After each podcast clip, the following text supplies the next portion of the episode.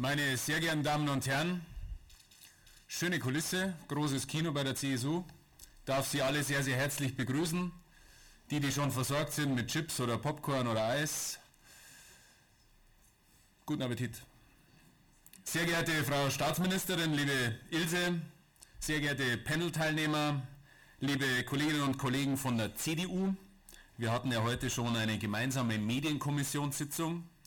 Meine sehr geehrten Damen und Herren, liebe Gäste, es freut mich außerordentlich, dass wir auch in diesem Jahr so viele hochrangige und exklusive Gäste begrüßen dürfen, nicht nur gleich oben, oben auf dem Podium, es wird sicherlich sehr munter werden, sondern auch bei Ihnen ganz herzlichen Dank für Ihr Kommen. Bitte sehen Sie es mir nach, dass es in mir unmöglich ist, äh, einzelne herauszugreifen und namentlich zu nennen. Ich sage einfach ein herzliches Willkommen bei der CSU, bei der CSU Mediennacht. Ich sehe viele Experten aus der Medienbranche, viele Aktive, viele Parlamentarier. Seien Sie uns alle sehr herzlich willkommen. Unser Ministerpräsident und Parteivorsitzender Horst Seehofer kann heute aus terminlichen Gründen nicht bei uns sein. Sehen Sie mir es bitte nach. Ich äh, darf die besten Grüße überbringen, aber in diesen äußerst turbulenten Zeiten mit unzähligen Krisen und Sondersitzungen.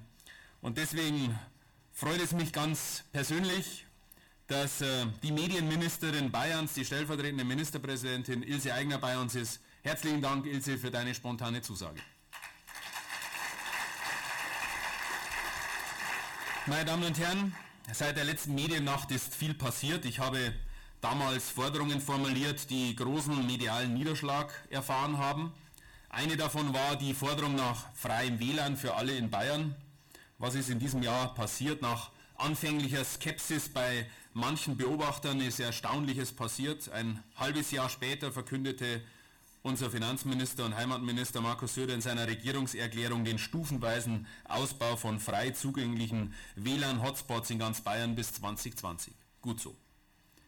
Meine damals formulierte Forderung nach einer Fusion von Radio Bremen mit dem NDR wurde von dem noch damals regierenden Bürgermeister Jens Börnsen harsch zurückgewiesen. Was ist seitdem passiert? Einer ist ja inzwischen schon mal gegangen und ist weg, nämlich der Bürgermeister. Das ist im Übrigen der, der in der SPD manchmal ohne H geschrieben wird. Und ähm, wir werden weiterhin diese Forderung aufrechterhalten, weil Sie auch ein hochkompetentes Publikum sind, kann ich Ihnen das auch äh, abfordern. Wie ist es mit, der, mit Kato und Karthago denn ausgegangen? Ich sage nur bei Radio Bremen und dem NDR Ceterum Censio. Die CSU fördert Medien wie keine andere Partei. Jeden von Ihnen, der jetzt an dieser Stelle über diesen Satz nachdenkt, meint es eine Floskel. Nein, es ist ernst gemeint und schauen Sie sich einfach mal die Sendungen quer, Nockerberg, Veits Höchheim vom BR, Heute Show, Neues aus der Anstalt vom ZDF oder Extra 3 von NDR ohne CSU und Bayern Stellen Sie sich diesmal vor, ohne uns wären doch die Medien sterbenslangweilig. Oliver Welke müsste eine der zahlreichen Kochsendungen moderieren. Marietta Slomka müsste ihre Tagesstimmungen schalten mit Topmanagern aus der Wirtschaft abarbeiten. Und äh, Topverdiener Günther Jauch hätte vielleicht mehr Spaß an einem Kulturmagazin gehabt. Im Kommunikations- und Informationszeitalter sind die Medien grundlegender und prägender Bestandteil der Gesellschaft. Das ist auch der Grund, warum es uns Volksvertretern eben nicht egal sein kann, welches Bild in den Medien vermittelt wird. Ist das Verhältnis noch richtig zwischen dem Besonderen und dem Normalen, dem Lauten und dem Vernünftigen, dem Verändernden und dem Prägenden, dem Schockierenden und dem Neutralen? Ein Beispiel, das mich bewegt hat, ist nicht für den Freistaat Bayern der Umgang mit der österlichen Fastenzeit eigentlich von unseren Wurzeln her und von unserem Menschenbild prägender als die Kennzeichnung des Programms mit dem Fastenmonat Ramadan. Meine Damen und Herren, man erwartet durch die Kommunikation in den Medien, dass das Bild der Wirklichkeit abgebildet wird. Politik und Medien müssen denselben Grundsatz verfolgen. Sie haben denselben Endkunden, nämlich den Bürger. Nach vielen verschiedenen Gesprächen, die ich in den letzten Wochen und Monaten in meiner Funktion als Vorsitzender der Kommission für Medien und digitales Leben geführt habe, zeichnete sich für mich folgendes Bild ab. Manche verteidigen ihre Fürstentümer noch mit Ritterrüstungen, während die anderen schon mit Drohnen über uns fliegen. Umso wichtiger ist es, dass im Koalitionsvertrag vereinbarte Bund-Länder-Kommission zur Neuordnung der Medienregulierung nun endlich konkrete Vorschläge arbeitet. Sie darf sich dabei aber nicht auf eine Status-Quo-Sicherung fokussieren. Das Motto ist, wer sich nicht bewegt, der wird bewegt. Google-Bashing haben wir in den letzten Monaten viel gehört. Das ist leicht zu haben. Ist es nicht viel wichtiger, angemessene Regeln für den Medienwandel und für alle, die daran teilnehmen, zu finden? Müssen wir nicht aber viel mehr den Wandel durch Google und Co. gestalten, mit neuen Ideen und nicht mit allen Ängsten? Allianzen schmieden, Kooperationen eingehen, um sich zu rüsten gegen die neuen Player. Hier sehe ich ein wichtiges Handlungsfeld. Wir brauchen mehr Realismus in der Analyse der Entwicklung und weniger Scheu vor Veränderung. Die, die von mir geleitete Kommission für Medien und digitales Leben der CSU und das Mediennetzwerk der CDU sind gegenüber der Bund-Länder-Kommission in Vorleistung getreten und haben in den letzten Wochen und Monaten dank der Hilfe von Experten der Branche eine Position zu den wichtigen Themen Plattform, Intermediäre und Kartellrecht erarbeitet, welches wir jetzt an die Kommission weitergegeben haben.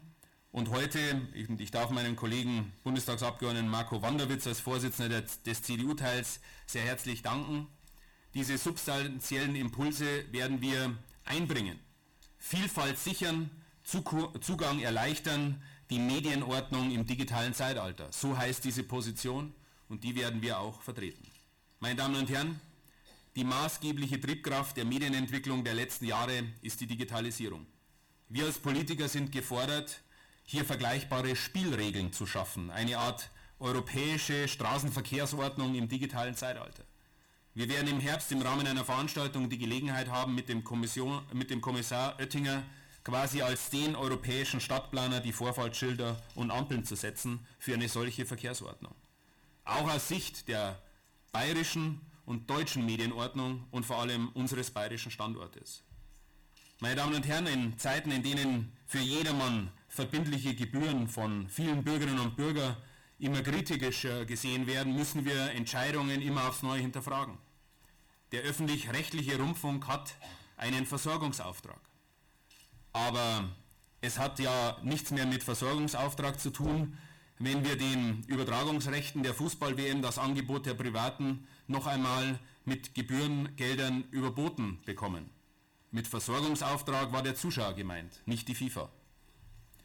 Es ist richtig, dass der hart umkämpfte Markt bei globalen Sportereignissen wie den Olympischen Spielen nicht zusätzlich durch Gebührengelder angeheizt wird. Gleichzeitig fände ich es kleinlich, jetzt beleidigt den nationalen Sportverbänden mit dem Rückzug aus der Berichterstattung zu drohen. Ich bin fest davon überzeugt, dass wir dem öffentlich-rechtlichen Rundfunk ein viel stärkeres Alleinstellungsmerkmal geben, wenn es sich stattdessen stärker um heimische Produktionen kümmert. Das stärkt den Produktionsstandort Bayern und dient der Markenbildung des BR. Ich könnte mir vorstellen, dass wir im Bayerischen Rundfunkgesetz eine entsprechende Investitionsquote vorgeben und festschreiben. Nachdem ich dank Air Berlin nicht zu unserem CSU-Panel bei den Lokalrundfunktagen letzte Woche kommen konnte, lassen Sie mich noch äh, ein paar Anmerkungen zu unserer lokalen und regionalen Rundfunklandschaft in Bayern machen. Regionalität fördert Identität. Unsere Rundfunklandschaft in Bayern leistet einen wichtigen Beitrag zur regionalen Identitätsbildung. Nutzen Sie Ihre Alleinstellungsmerkmale gerade im Hinblick auf neue Wettbewerber für sich aus. Die Funktion als Musiklieferant übernimmt vielleicht bald das Internet. Heimatsender mit Lokalkolorit gibt es dort aber nicht. Wir müssen verstärkt über Kooperationsmodelle nachdenken. Wegen der Konvergenz muss Cross-Ownership und auch Vermarktungsverbünde ermöglicht werden. Wir müssen uns dafür einsetzen, dass Lokal-TV auch künftig auf modernen digitalen Verbreitungswegen empfangbar ist. Nur so können sie mit den rasanten technischen Entwicklungen standhalten und auf veränderte Sehgewohnheiten reagieren. Ebenso müssen wir den Übergang Radio von UKW zu DAB fördern. Gefordert sind aber auch investitionsfreudige Unternehmer, nicht risikoscheue Renditeabholer. Für mehr Chancengleichheit und zur Stabilisierung und Weiterentwicklung der privaten Hörfunklandschaft plädiere ich für eine Reduzierung der Hörfunkwerbung auf 60 Minuten pro Tag in nur einem Programm des Bayerischen Rundfunks nach dem NDR-Modell. Vom Norden schauen wir ja uns sonst nicht so viel ab, aber seit äh, Jahren ist dieses Modell erfolgreich und ich werde mich dabei auch für die gesetzlichen Änderungen einsetzen. Gleichzeitig werde ich mich dafür einsetzen, dass die Ausgleichsmechanismen äh, im Rundfunkstaatsvertrag den BR nicht weiter benachteiligen. Der Auftrag des Bayerischen Rundfunks sollte ergänzt werden um die Pflicht zur Zusammenarbeit mit unseren regionalen Rundfunkanbietern. Mir schwebt hier eine Art BR Fernsehen Plus mit Fensterlösung vor. Da wäre dann gleich auch den Überlegungen für eine neue Namensbezeichnung Rechnung getragen. Unsere Kanzlerin Angela Merkel sagte jüngst beim Evangelischen Kirchentag über Facebook, das ist so schön, wie man ein Auto oder eine ordentliche Waschmaschine hat. Und ich sage es, es ist schön, von so vielen Freunden umgeben zu sein. Uns ist Medienpolitik wichtig und wir wollen ein verlässlicher Partner sein und Sie sehen, wir wollen Zukunft gestalten. Auch anecken mit unseren Ideen, weil es uns, uns um die Zukunft geht. Denn das ist ja gerade das Spannende am Konservativsein, an der Spitze des Fortschritts zu stehen. Meine Damen und Herren, zum Organisatorischen. Ich äh, darf nun die Medienministerin Ilse Aigner um ihr Statement bitten. Danach übergebe ich an Marc Sauber, den neuen Chefredakteur des Bayern Kuriers, der die Moderation für unser Panel leiten wird. An dieser Stelle möchte ich nochmal auch Glückwunsch sagen für die Neuausrichtung unseres Medienunternehmens Bayern Kurier. Und dieser Relaunch ist auch der beste Beweis dafür, dass wir nach vorne schauen, verändern, um zu bewahren. Und dafür wünsche ich viel Erfolg. Liebe Ilse, du hast das Wort. Danke für die Aufmerksamkeit. Danke für Ihr Kommen.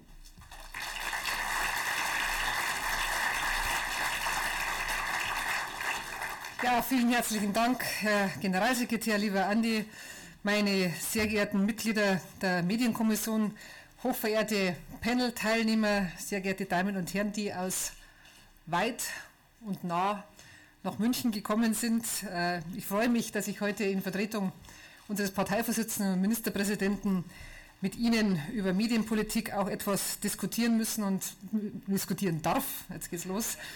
Darf. Sie müssen, ich darf. Äh, und vor allem freue ich mich natürlich, weil die Mediennacht ein echtes Highlight geworden ist der CSU und an der großen Teilnehmerzahl kann man das wirklich bestens ablesen. Andi Scheuer hat schon zu Recht gesagt, wir tun auch einiges, um die Medien zu fördern. Und in der Tat, was würden manche Sendungen ohne die CSU machen? Das ist direkte Medienförderung, das ist der scherzhafte Teil, der Spaß, wie der Ministerpräsident so schön sagen würde. Es ist uns aber auch bitter ernst, dass Medienpolitik für uns ein ganz zentrales, zentrales Thema ist. Und deshalb ist es auch wichtig, sich in diesem Segment bei der Mediennacht hier gemeinsam zu unterhalten, zu diskutieren im Panel, aber auch natürlich bei dem gesellschaftlichen Teil dann später im direkten Dialog. Medienpolitik, meine sehr verehrten Damen und Herren, ist vor allem auch für mich Wirtschaftspolitik und deshalb ist es auch gut und wichtig, dass die Medienpolitik in mein Haus integriert worden ist, weil in der Tat äh, Wirtschaftspolitik hier wirklich Hand in Hand mittlerweile geht und der Medienstandort Bayern ist wirklich auch ein starker, ein sehr starker Standort, auch was die Arbeitsplätze, was die Unternehmen betrifft. Und da können wir uns sehr wohl sehen lassen. Wir entwickeln hier auch innovative Geschäftsmodelle und wollen hier Arbeitsplätze im Land erhalten, aber natürlich auch die kulturelle Vielfalt erhalten. Mit Subventionen allein werden wir das wahrscheinlich nicht schaffen, aber wir haben trotzdem den klaren Anspruch, wie können wir die Vielfalt hier sichern und vor allem auch die Wirtschaftskraft hier stärken und die Innovationen voranbringen. Ich will dezidiert hier die Spitzenposition des Standortes Bayern halten. Wir sind wirklich vorne in der Breite für Fernsehen, Radio, Film, Print und auch für die Online-Medien, also in der gesamten Aufstellung. Und äh, das ist wirklich für uns ein ganz zentrales Thema. Meine Damen und Herren, es gibt wahrscheinlich keinen Bereich, der so schnell von der Geschwindigkeit betroffen ist, von der Entwicklungsgeschwindigkeit wie die Medien. Und äh, das können wir als Politiker, glaube ich, tagtäglich, das müssen die Kollegen auch sehen, in welcher unglaublichen Rasanz hier die Informationen auf uns einprasseln. Die Vielfalt und die Auswahl ist hier unermesslich und man kann hier auch feststellen, dass die Kommunikationsverhalten sich auch gravierend verändert hat in der letzten Zeit. Die entscheidende Frage wird hier aber nicht sein, können wir das verhindern, sondern wie können wir das für uns gestalten und gerade für den Medienstandort hier dementsprechend mitgestalten. Die Medienbranche wollen wir damit unterstützen, durch Infrastruktur natürlich, aber auch mit verschiedenen Förderprogrammen. Mit den Ausbildungsmöglichkeiten in der Breite macht sie die Mischung, um hier eben die Spitzenplätze der Zukunft auch weiter einzunehmen. Ich freue mich wirklich dezidiert, dass letzten Samstag das Filmfest sehr erfolgreich zu Ende gegangen ist. Das ist auch ein ganz wesentlicher Punkt für, unser, für unseren Medienstandort. Es hat sich wirklich hier das Who is Who getroffen und auch internationale Stars waren in großer Anzahl hier und ich freue mich, solche Highlights auch unterstützen zu können von Seiten der Staatsregierung. Wir haben den Titel nochmal aufgestockt und es hat sich sogar auch positiv ausgewirkt, insbesondere beim Besucherrekord. Und wir haben vielleicht noch einiges vor. Ich sage jetzt mal ambitioniert. Wir sind hier noch Nummer zwei im Vergleich nach Berlin. Jetzt sage ich mal die Kollegen von der CDU herzlich willkommen. Das spornt uns natürlich immer erst recht an, noch etwas draufzulegen. Und ich glaube, wir können hier auch einiges noch voranbringen. Herausforderungen sind uns sozusagen immer ein besonderer Ansporn. Und in der Tat sind für den Medienbereich drei wesentliche Herausforderungen, die ich hier identifizieren will. Das eine ist wirklich die Digitalisierung.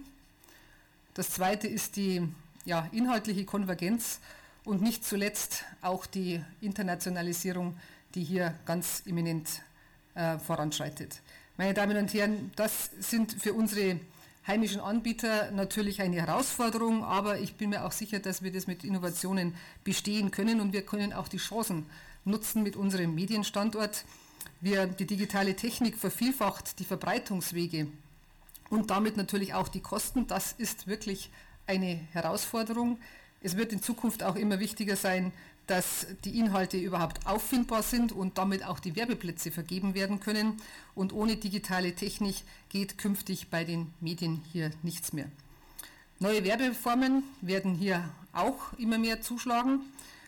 Das Problem ist allerdings, der Kuchen wird nicht größer. Und äh, deshalb haben wir hier auch Grundsätze nach wie vor formuliert, es muss hier grundsätzlich gelten, dass lokale und regionale Inhalte auch lokal und regional finanzierbar sein müssen in Zukunft. Und in der Konkurrenz zu den Online-Medien machen quantitative Werbebeschränkungen auf der anderen Seite kaum noch Sinn. Der publizistische Wettbewerb ist in der Tat gewollt, aber alle müssen am Start auch mit den gleichen Chancen starten können.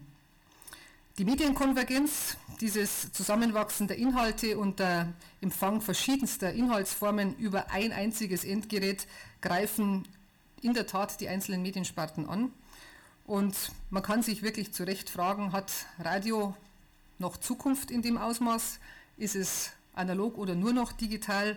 Ist die lineare Verbreitung ein Auslaufmodell? Ich glaube wirklich, dass hier die verschiedenen Mediengattungen noch lange gemeinsam und parallel genutzt werden, allerdings wohl in einer unterschiedlichen Intensität. Und deshalb die Schlussfolgerung, Medienkonvergenz muss für neue Angebotsformen und Geschäftsmodelle auch genutzt werden.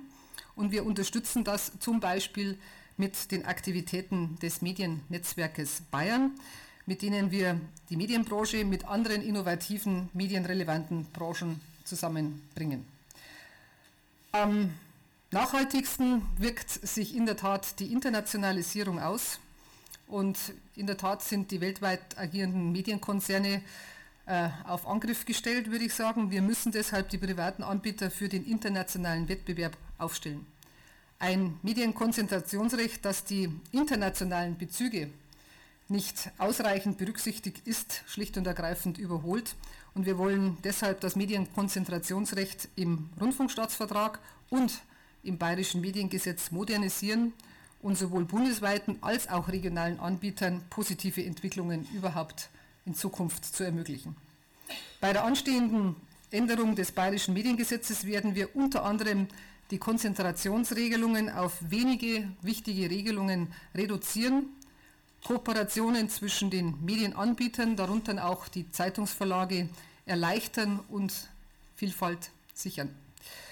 Vielfalt kann nur dann entstehen, wenn die Angebote überhaupt wirtschaftlich tragfähig sind und das bundesweit einmalige Angebot in Bayern von 60 Lokal- und Regionalradios und 17 Lokal-TV und Stationen in Bayern ist wirklich ein Beweis dafür, dass wir hier auf dem richtigen Weg waren und sind. Wettbewerb ist in der Tat anstrengend.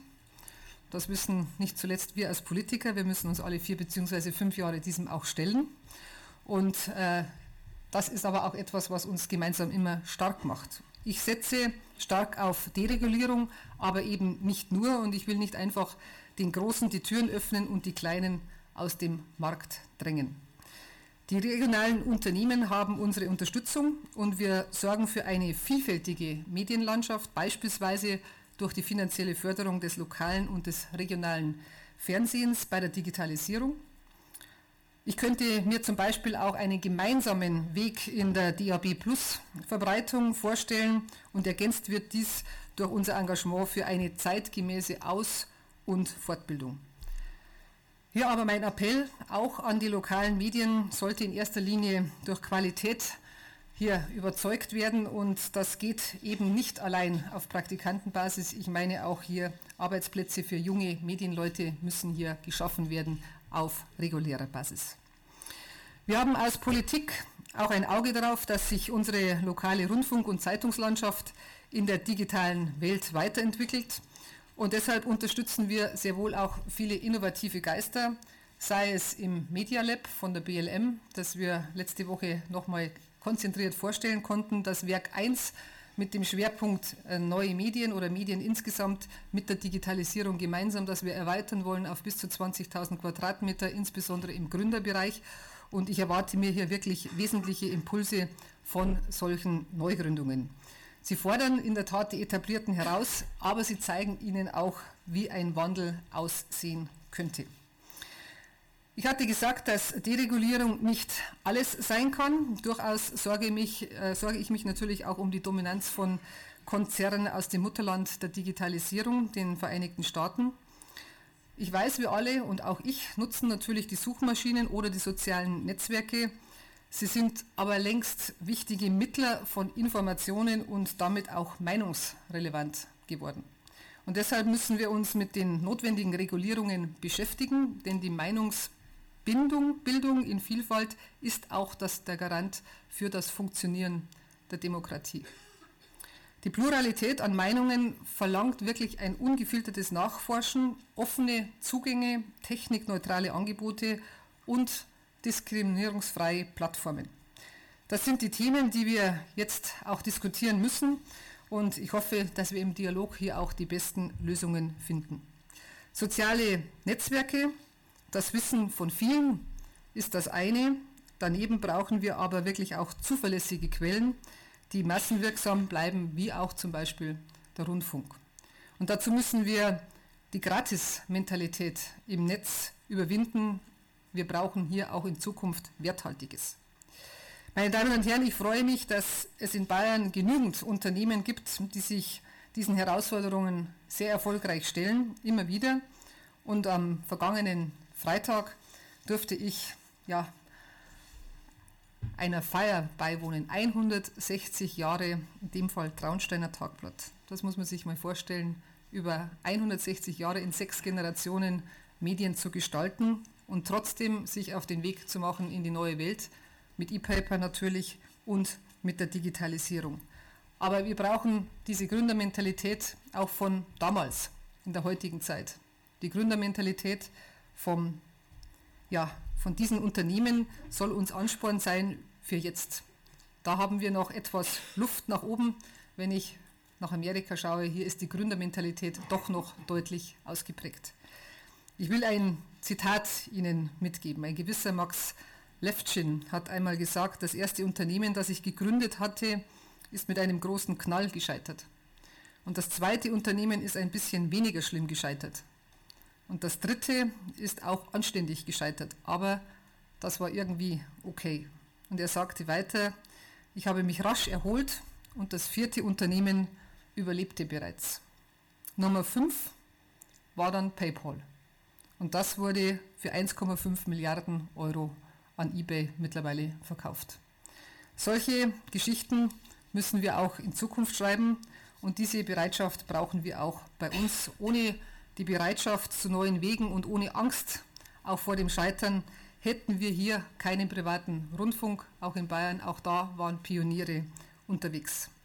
Meine Damen und Herren, der gesamte Sektor hat auch gerade deshalb an seiner Wirtschaftskraft zugelegt. Es sind neue Arbeitsplätze gerade hier auch in Bayern entstanden und deshalb setze ich mich heute auch für eine Gründungsphase in diesem Bereich ein, wie zum Beispiel im Werk 1 und weit darüber hinaus. Wir wollen hier zukunftssichere Arbeitsplätze haben und im gesamten Kultur- und Kreativbereich ist hier ein guter Standort in Bayern. Lassen Sie mich zusammenfassen die wichtigsten Punkte, um die es uns geht. Wir müssen global denken, aber auch lokal handeln. Wir müssen die Digitalisierung der Medien vorantreiben, denn wer sich nur, wer sich digital letztendlich aufstellt und produziert und seine Inhalte auch digital verbreitet, kann künftig auf den nationalen, auf den europäischen und auf den internationalen Märkten überhaupt mithalten. Wir müssen wirklich den regulativen Rahmen so gestalten, dass die Marktchancen für alle steigen und wir müssen die Erlöse letztendlich gerecht verteilen und einen verbesserten Urheberrecht auch im digitalen Zeitalter zur Geltung verschaffen. Wir müssen an unseren inhaltlichen Werten festhalten, das gehört auch dazu, am Schutz der Menschenwürde und auch an unserem Jugendschutz. Und wir müssen, das ist mir immer wichtig, Vielfalt fördern und nicht nur die Vielzahl. Meine Damen und Herren, wir arbeiten hier konzentriert, nicht nur von der bayerischen Staatsregierung, sondern insbesondere auch von der CSU, die mit Andi Scheuer hier eine starke Stimme hat. Ich bedanke mich ausdrücklich auch für die Ausrichtung nochmal der Mediennacht, für Ihr Interesse, für Ihre große Teilnahme und freue mich jetzt auf eine sehr gute Diskussion, da bin ich mir sicher, und vor allem dann auch nochmal auf das bilaterale Gespräch. Herzlichen Dank.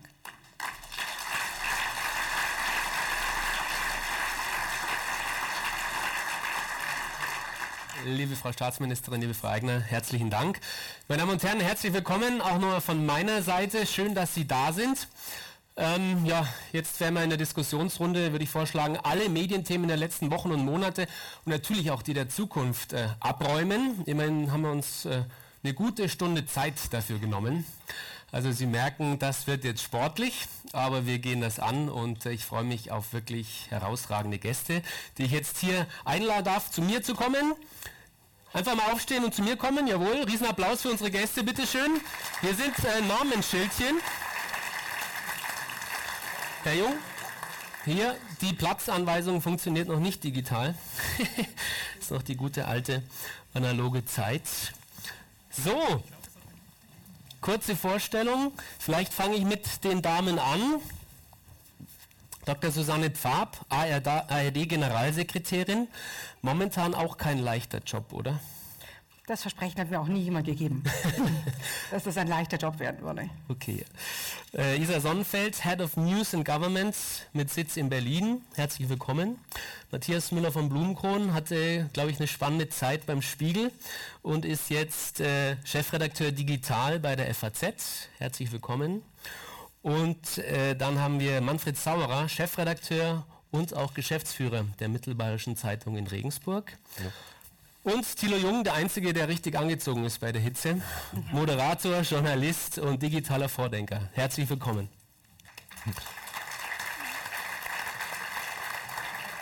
Vielleicht eine kleine Einführungsfrage äh, in die Runde an Sie alle. Der digitale Medienwandel, ist das mehr Chance oder mehr Gefahr für Sie? Thilo Jung, fangen wir bei Ihnen doch gleich mal an es kann, es kann, nur eine Chance für mich gewesen sein, weil äh, der analoge Markt war für mich quasi gesperrt. Also da, da, kam ich nicht mehr rein, beziehungsweise da hatte ich keine Lust mehr darin zu arbeiten. Darum war die, der digitale Wandel äh, die einzige Chance, mich da zu verwirklichen, äh, da meine Idee mit einzubringen und äh, wie Frau Eigner gerade gesagt hat, mehrmals zu scheitern, um dann irgendwann dahin zu kommen, dass man mal was, was hinbekommt, was nicht scheitert. Was, was Erfolg hat. Momentan schaut es gut aus. Wir werden nachher noch äh, drüber reden. Frau Pfab. Also der digitale Wandel ist vor allem schon mal Gegenwart. Also nicht mehr nur noch Chance, sondern wirklich Gegenwart. Und ähm, ich glaube, inzwischen haben alle Medienmacher gesehen, ähm, dass sich da eine wunderbare Welt auftut, auch Neues auszuprobieren, sowohl im Programm machen als auch in der Verbreitung, in der Form des Anbietens. Es sind Herausforderungen, die man immer, wenn sich etwas wandelt, eben entsprechend annehmen muss, egal welches Medienhaus und egal äh, mit welchem Auftrag oder welchem Hintergrund. Also ich würde auf jeden Fall auch ganz klar sagen, Chance.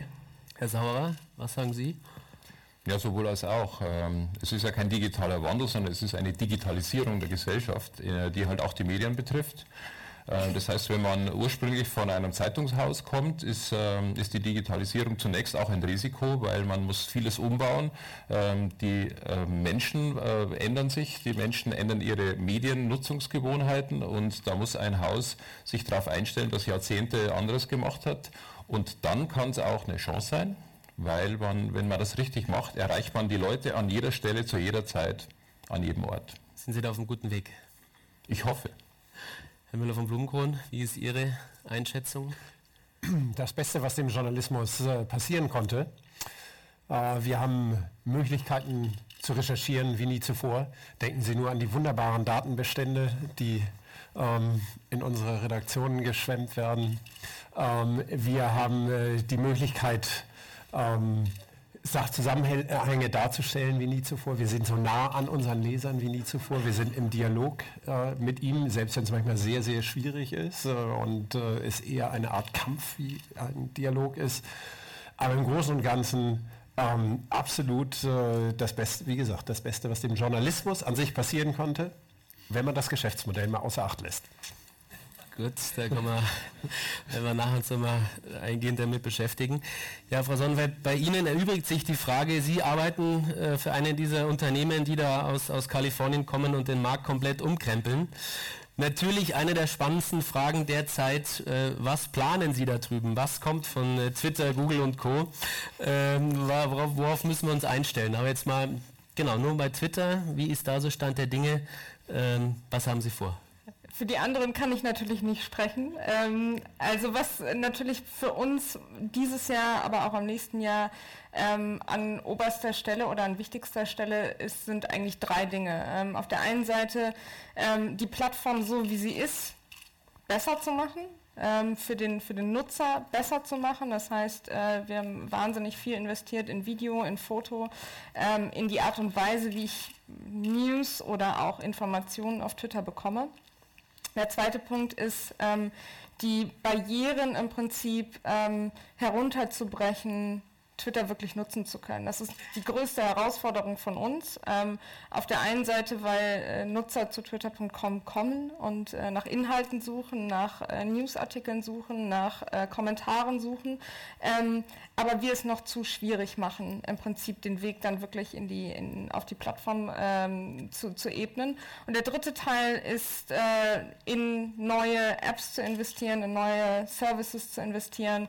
Das heißt, Wein, als App für 6-Sekunden-Videos, ähm, Periscope als äh, Livestream-App. Ähm, das sind sozusagen die drei, die drei Hauptfaktoren, ähm, die für uns jetzt äh, in den nächsten Monaten eine Rolle spielen. Ähm, und ein Projekt, was glaube ich ähm, ganz, ganz spannend äh, oder sehr spannend ist, ähm, ne, wir nennen es Project Lightning, was zum allerersten Mal und immer mit Blick natürlich darauf, wie können wir den Nutzern die relevanten Inhalte, die tagtäglich in Millionen von Tweets ähm, verbreitet werden, wie können wir diese Inhalte noch einfacher und noch unkomplizierter an die Nutzer bringen. Ähm, und das ist sozusagen das, das, das große Projekt, was jetzt auf der Agenda steht. In Amerika haben sie ja teilweise die Nachrichtenagenturen schon ersetzt. Also ich konnte bei CNN mal ein bisschen reinschnuppern. Da haben die die Verträge mit den Agenturen schlichtweg gekündigt, bekommen ihre ersten Informationen über Twitter. Ähm, müssen sich hier auch DPA und Co. warm anziehen? Ähm, das ist eine Entwicklung, die wir auch sehen, die wir nicht nur jetzt in, in den USA sehen, sondern die wir auch hier sehen. Ähm, viele unterschiedliche Situationen, wo Twitter einfach die erste Plattform war, wo eine Nachricht entstanden ist oder wo über ein, eine Breaking News Situation berichtet worden ist.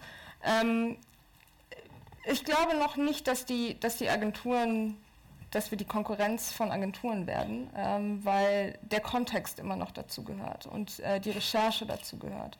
Ähm, es entstehen Dinge auf Twitter, entstehen Breaking News Situationen auf Twitter, ähm, aber trotzdem ist der Journalist immer noch derjenige, der ähm, vielleicht den Kontext bildet oder ähm, die Nachricht weiterverarbeitet. Ähm, dennoch spannend für uns natürlich auch äh, zu sehen, ähm, wie, wie schnell eine Nachricht sich eigentlich verbreiten kann. Ähm, und das kann eine regionale Nachricht sein, das kann aber auch eine Nachricht sein, die äh, sozusagen ähm, das Interesse äh, über die Grenzen hinaus ähm, anspricht. Äh, Je suis Charlie Hebdo war vielleicht ein ja, Beispiel. Ja, also da haben wir ähm, natürlich auch haben wir eine interne Analyse gemacht, um zu verstehen, welches war eigentlich der erste Tweet, der diese, der diese Bewegung gestartet hat. Ähm, und es war kein Tweet, der das Hashtag in dem Tweet hatte, also in dem Text hatte, sondern es war ein Tweet, ähm, der ein Foto getwittert hatte und in dem Foto sah man im Prinzip ähm, diesen, diesen Ausdruck Je suis Charlie. Ähm, und basierend auf diesem Tweet hat sich im Prinzip über die Grenzen hinaus diese Bewegung oder diese Anteilnahme verbreitet. Ähm, und wir machen das natürlich zu vielen großen ähm, geplanten Events, aber auch ungeplanten Events, wo wir zeigen können, wie sehr eigentlich eine Nachricht über den Globus geht und wie schnell diese Nachricht über den Globus geht. Vielleicht noch kurz zu Ihrem jüngsten Projekt Periscope. Ähm, gilt auch die 140 Zeichen Begrenzung? Das wäre schwierig. Äh, ich glaube, keiner kann in 140 Zeichen sprechen ähm, ja. und moderieren. Könntest mal versuchen. Ähm, ja. ja. das wäre wär vielleicht ein, ein, ein nächstes Projekt. Ähm, nein, Periscope gibt äh, Nutzern, gibt ähm, aber auch Medienmachern, gibt Politikern die Möglichkeit, ähm, per Livestream im Prinzip ja, einen Blick, eine andere Perspektive zu liefern. Und das kann ich ausführlich machen, das kann ich aber auch äh, sehr kurz und sehr prägnant machen. Und wenn das 140 Zeichen sind, dann lässt sich das schnell übertragen. Also Sie wollen jetzt also auch noch den TV-Sendern Konkurrenz machen? Nein. Periscope? Nein. Nein. Nein. Das ist, äh, Livestream gibt es schon seit vielen Jahren, das ist keine neue Entwicklung. Die Art und Weise, wie Livestream ähm, durch Periscope übersetzt worden ist, ist eine neue Art und Weise, weil ich in direktem Austausch bin mit meinen Zuschauern. Ich bekomme direkt eine, eine Reaktion eigentlich, einen Kommentar, ein Feedback ähm, oder sehe Interaktion. Äh, bei Periscope gibt es kleine Herzen, die mir sozusagen die Interaktion äh, anzeigen. Ob der andere noch lebt oder Herzschlag hat, oder? Vielleicht ja, ja vielleicht ja. Ähm, das ist eine andere, das ist ja. eine andere, eine andere Welt. Wir schauen uns, jetzt ist eine andere Welt, ja, Neuland sozusagen. Wir schauen uns das an, ähm, Frau Dr. Pfab, ähm, die klassischen Fernsehsender, sage ich mal, die Gassi-Medienhäuser, ist jetzt so, dass die Periscope mehr technische Erleichterung man braucht vielleicht keine SNG mehr oder irgendwie ein Reporter-Team von fünf, acht Mann, sondern man nimmt äh, sich äh, ja, ein iPhone und könnte eigentlich ja mit einfachsten Mitteln äh, von vor Ort direkt äh, live äh, und sogar in Farbe berichten. Oder ist es mehr eine Bedrohung? Also man kann vieles, es wird ja auch schon vieles gemacht. Also, YouTube ist äh, damit groß geworden mit der Art und Weise des Produzierens. Ähm, das ist ja das Schöne in der digitalen Welt, dass es das alles geben kann. Es braucht aber auch, und das wurde gerade schon gesagt, daneben ähm, die, den Journalismus oder auch die Institution, die in der Lage ist, einzuordnen, Hintergründe ähm, zu liefern, ähm, sich zum Beispiel ein Korrespondentennetz zu leisten, welches eben notwendig ist, um dann die Hintergründe liefern zu können, um äh, verlässliche Recherche, ähm, Räume auch zu bieten, sowohl in der Zeit, in, der, in dem Freiraum. Und ähm, auch glaub, ich glaube, dafür wird es auch immer Bedarf geben. Aber man kann auch das eine oder andere ausprobieren. Also mit Sicherheit werden wir bei dem geplanten jungen Angebot ähm, auch in, in, einer anderen Form produzieren. Aber ich bin überzeugt davon, dass es die gut recherchierte, verlässliche Information immer brauchen wird. Und im Übrigen dafür sprechen auch, wir hatten in, letzter, in der letzten Zeit drei Studien. Äh, es gab diese Reuters-Studie, es gab von Infratest DIMAP eine Studie und es gab... Einsbach? Ja, also es gab jedenfalls drei, die alle sich damit beschäftigt haben, Vertrau Vertrauens, äh, Vertrauen der Menschen in Medien und Glaubwürdigkeit von Medien. Das war die Forschungsgruppe Wahlen, war genau, das? Genau, Forschungsgruppe Wahlen war auch dabei. Und letztendlich kam aber bei allen immer noch raus, ähm, dass doch gerade in Deutschland ein sehr großes Vertrauen in die Medien besteht. Ja. Ähm, in, auch differenziert nach Mediengattungen ist untersucht worden und das fand ich wirklich bemerkenswert, dass doch ähm, der überwiegende Anteil sowohl der Internetnutzer als auch der ähm, allgemein befragten ähm, Deutschen wenn es um politische Information geht, immer noch den Fernseher wählen und damit aber auch tatsächlich meinen die Angebote von ARD und ZDF. Ähm, wohingegen die Angebote aus den sozialen Medien ähm, eigentlich als weniger glaubwürdig und vertrauenswürdig wahrgenommen werden. Insofern die, die, das finde ich eine sehr, sehr gute Nachricht, dass auch die Fähigkeit zu differenzieren da ist. Und ich glaube, wie gesagt, das ist ähm, für alles auch der entsprechende Raum da. Und das ist aber sehr gut, wenn auch ähm, die Menschen zu unterscheiden wissen, ähm, was die Quelle ist und wie die Quelle zustande kam unheimlich viele Themen angesprochen, werden wir nachher noch äh, nach und nach äh, hinzukommen. Herr Müller von Blumkrone, für Sie die an Sie die Frage, die Bild oder Bild Online hat jetzt auch eine regelrechte Bewegtbildoffensive gestartet, unter anderem auch mit Periscope. Was planen Sie da? Bewegtbild braucht man im Netz. Ähm, Beweg Bewegtbildoffensiven gibt es ja immer wieder. Ähm, das ist jetzt nicht die erste, sondern vielleicht die fünfte, sechste oder siebte oder zehnte. Ja. Ähm, Bewegtbild ist wahnsinnig wichtig ähm, und es ist so wunderbar mittlerweile so wunderbar leicht konsumierbar. Es ist wunderbar leicht übertragbar. Wir haben die großartigen Übertragungsgeschwindigkeiten. Wir haben WLAN an äh, immer mehr Ecken. Ähm, ich hoffe in der Tat, dass Sie da in Bayern nicht bis 2020 warten, sondern richtig mal vorne weglaufen. Ähm, also äh, insofern äh, ein gutes Angebot ohne Bewegtbild äh, ist gar nicht mehr vorstellbar. Und äh, es ist nur schwierig ähm, für ähm, Redaktionen, die da noch nicht so richtig zu Hause sind, sich in dieses Feld reinzubewegen. Ähm, wir haben äh, in der FAZ äh, die Aktivitäten in dem Bereich stark ausgebaut äh, in, im letzten Jahr ähm, und äh, haben zum, haben zum Beispiel ein Programm gemacht, äh, in dem wir unseren Fotografen ähm, mitgegeben haben, bitte, ähm, und, und sie auch dabei zum Teil geschult haben, bitte ähm, bewegt euch doch mal in Richtung Bewegtbild. Ähm, und in der Tat haben wir wunderbare ähm, Ergebnisse. Wir haben ein, äh, ein, paar sehr gute Korrespondenten, die in Osteuropa viel unterwegs sind, vor allen Dingen in der Ukraine. Ähm, und äh, ein Kollege hatte ein Fotografenteam dabei, was sich eben mehr und mehr auf Video ähm, spezialisiert hatte. Und äh, vom Maidan und äh, vielen anderen Schauplätzen unglaublich bewegende Clips äh, mitgebracht hatte, die äh, am Ende zu einer Dokumentation zusammengeschnitten wurden und dann auch noch einen Preis gewonnen haben. Also so, so, kann, es, so kann es laufen. Ähm, es ist wirklich im Moment für jeden, äh, der sich äh, irgendwie ähm, zu einer gewissen Kreativität berufen fühlt, sind wahnsinnige Chancen da, ähm, sich auf neuen Feldern zu betätigen. Und äh, wir experimentieren. Wir, wir ähm, also es war zum Beispiel, wir, die Frage, wie schneidet man denn eigentlich so im Netz? Ja, und äh, wir haben so ein paar Leute, die mehr so im Fernsehen zu Hause waren, die sagen, das kann man so nicht machen. Und äh, dann hab ich, haben wir uns das angeguckt, haben gesagt, doch, das ist, hat eine ganz andere Melodie. Und also sozusagen aufzubrechen, die, die ähm, klassischen Regeln zu überspringen und was Neues auszuprobieren, das sind, äh, ist das, was wir tun. Ähm, das tun wir ähm, bei Video, das tun wir aber auch in anderen Formen. Ähm, das tun wir, indem wir Twitter nutzen, das tun wir, indem wir ähm, Facebook nutzen, das tun wir in der Art und Weise, wie wir von der Griechenland-Krise ähm, berichten, vom Live-Ticker bis zum Livestream. Wo, wo war denn das Bewegtbildangebot gestern von der FAZ? Kritische Nachfrage von Herrn Bild.de Bild hat, egal wie man, wie man zu dem Inhalt stehen mag, äh, locker flockig berichtet per, per Bewegtbild. Bei FAZ habe ich gar nichts gefunden dazu. Also gar nichts gefunden ist nicht richtig. Ähm, aber wir sind in der Tat nicht so, in, so ausgestattet äh, wie Bild. Ja? Äh, wir haben auch nicht wie Welt gerade eben einen Fernsehsender an die Seite bekommen, ähm, sondern äh, wir müssen das in etwas zarteren Bahnen machen. Sorry. Da braucht man auch einfach Zeit, Herr Saurer. Sie sind auch, wie ich finde, weit fortgeschritten schon äh, in Sachen digitalen Wandel. Äh, sage ich mal ganz einfach, wie ist denn Ihre Strategie, um sich äh, den Zukunftsherausforderungen äh, zu stellen? Ja, die Strategie kommt äh, zum einen äh, äh, aus den Inhalten und zum anderen auch in den Geschäftsmodellen, weil ohne das geht es bei uns nicht. Das ist ja klar, wir sind ja nicht öffentlich-rechtlich. Das heißt, wir müssen immer den, den Abstand halten zur Nulllinie, um in Zukunft zu überleben und ich sage immer, ein Medienhaus, das da ist, ist besser als keins, das, das da ist, also als eins, das verschwindet. Insofern haben wir seit vielen Jahren versucht, die ganze Palette zu spielen. Das heißt, wir machen momentan gleichzeitig ein Projekt, in dem wir die Zeitung besser machen wollen und äh, ja, und äh, nehmen uns die digitalen Dinge vor. Das heißt, wir machen seit vielen Jahren Live-Berichterstattung.